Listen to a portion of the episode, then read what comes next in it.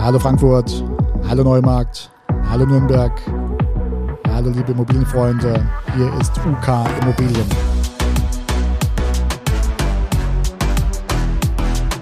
Mit einer neuen Ausgabe Immobilien und mehr. Der Immobilienpodcast von UK Immobilien.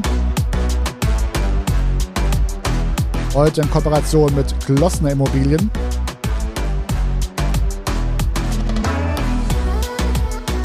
Heute Mikrofon Uwe Kirsten.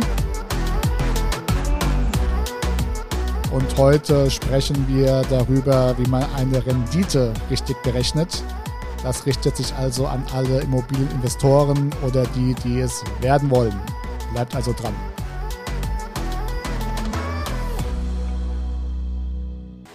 Immobilien und mehr. Der Podcast rund um die Immobilie. Für Immobilienbesitzer, Verkäufer, Vermieter und Investoren aus dem Rhein-Main-Gebiet. Ja, ein herzliches Willkommen nochmal in die Immobiliengemeinde. Ja, der Herr Klosten hatte die Idee, hey, ähm, wissen denn eigentlich alle, wie man eine Rendite richtig berechnet? Und für uns ist es natürlich ähm, eine Selbstverständlichkeit. Äh, am, am, Taschenrechner äh, tun wir die Immobilienrendite berechnen, äh, wenn wir gefragt werden, hey, was ist meine äh, Immobilie wert, was die ist äh, vermietet, äh, was wird denn da kalt eingenommen? Und dann kann man relativ zügig schon mitteilen, was ist die Immobilie tatsächlich wert. Aber das wissen dann vielleicht dann wohl doch nicht alle. Oder Jüngere wollen dann auch entsprechend auf den Investmentzug aufspringen und ähm, ja, äh, die, die Rente ist ja alles andere als sicher. Ja, insofern ist eine vermietete Immobilie durchaus ähm, eine Überlegung wert. Also wie berechnet man denn so eine Rendite? Und da kommt schon der erste Unterschied. Äh, es gibt nämlich eine Bruttorendite und eine Nettorendite. Und da wollen wir jetzt mal drauf eingehen. Ähm, sicherlich äh, habt ihr in den Anzeigen der Immobilienmakler hier und da gelesen, dass mit einer Rendite von so und so viel Prozent äh, geworben wird. Die Rendite soll also einen Anreiz für einen Kapitalanleger bieten, das Objekt der Begierde zu erwerben. Zunächst einmal sollten wir klären, wie man die Rendite berechnet. Dazu gibt es eine einfache kaufmännische Formel, nämlich Mieteinnahme pro Jahr dividiert durch den Kaufpreis. Beispiel, eine Wohnung erzielt eine Miete im Monat von 500 Euro. Das Ganze mal 12 haben wir also eine Jahresmiete von 6000 Euro. Der gewünschte Kaufpreis liegt bei 200.000 Euro. Teilt man also die Jahresmiete, in dem Beispiel 6000 Euro, durch den Kaufpreis, in dem Fall 200.000 Euro, kommt daraus 0,03, was also eine Bruttorendite von 3% bedeutet. Warum nennt man das aber nun Bruttorendite?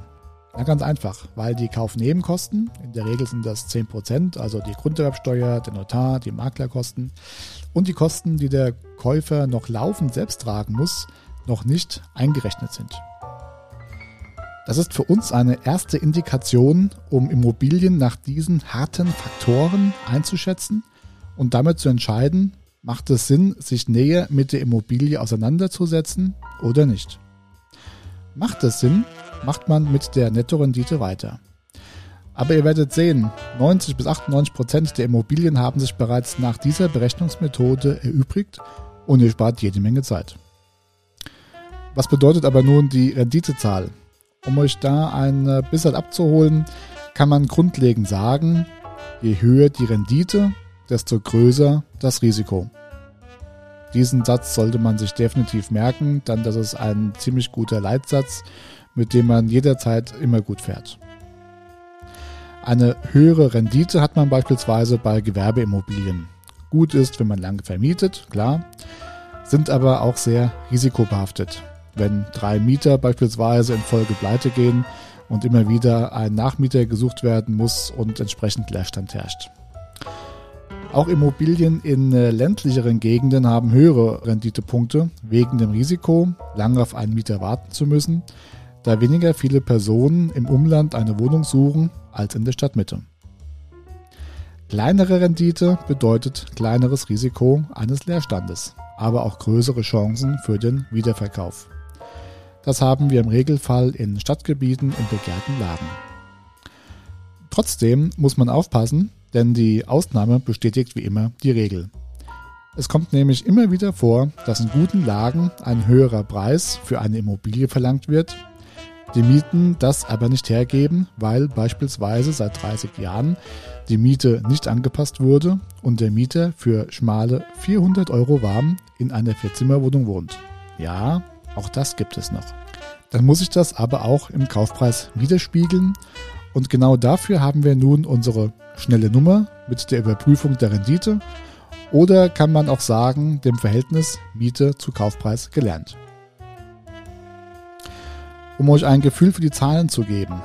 In Frankfurt Stadtmitte wird der überwiegende Teil der Immobilien mit einer Bruttorendite zwischen 2,2 bis 2,5 Prozent angesetzt.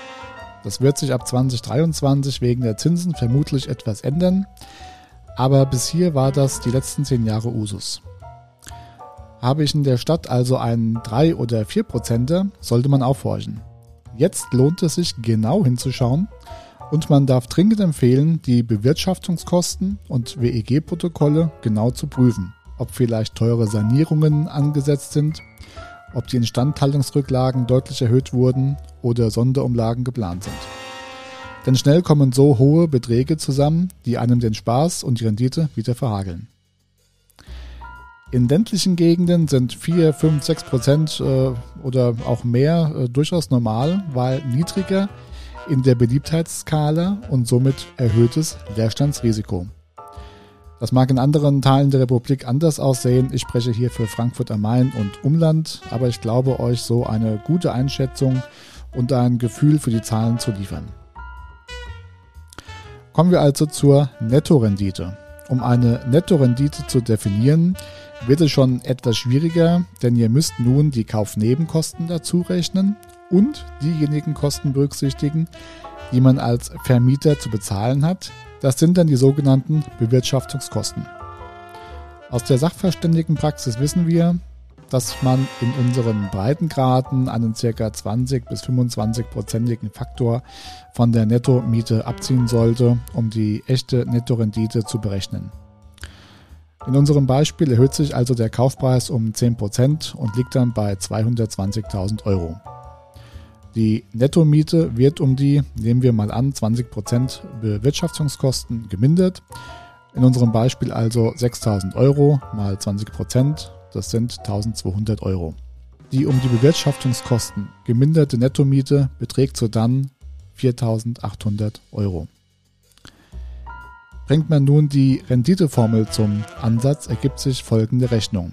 4.800 Euro geteilt durch 220.000 Euro gleich 0,218 bedeutet 2,18% Nettorendite.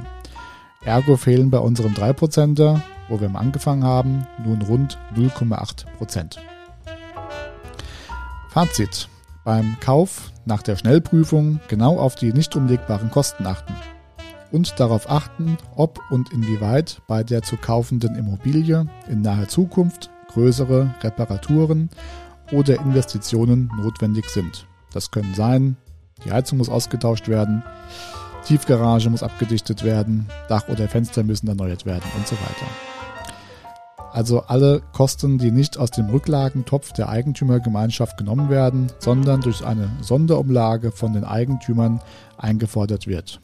Das kann eine Einmalzahlung sein, das kann aber auch eine kontinuierliche Erhöhung sein.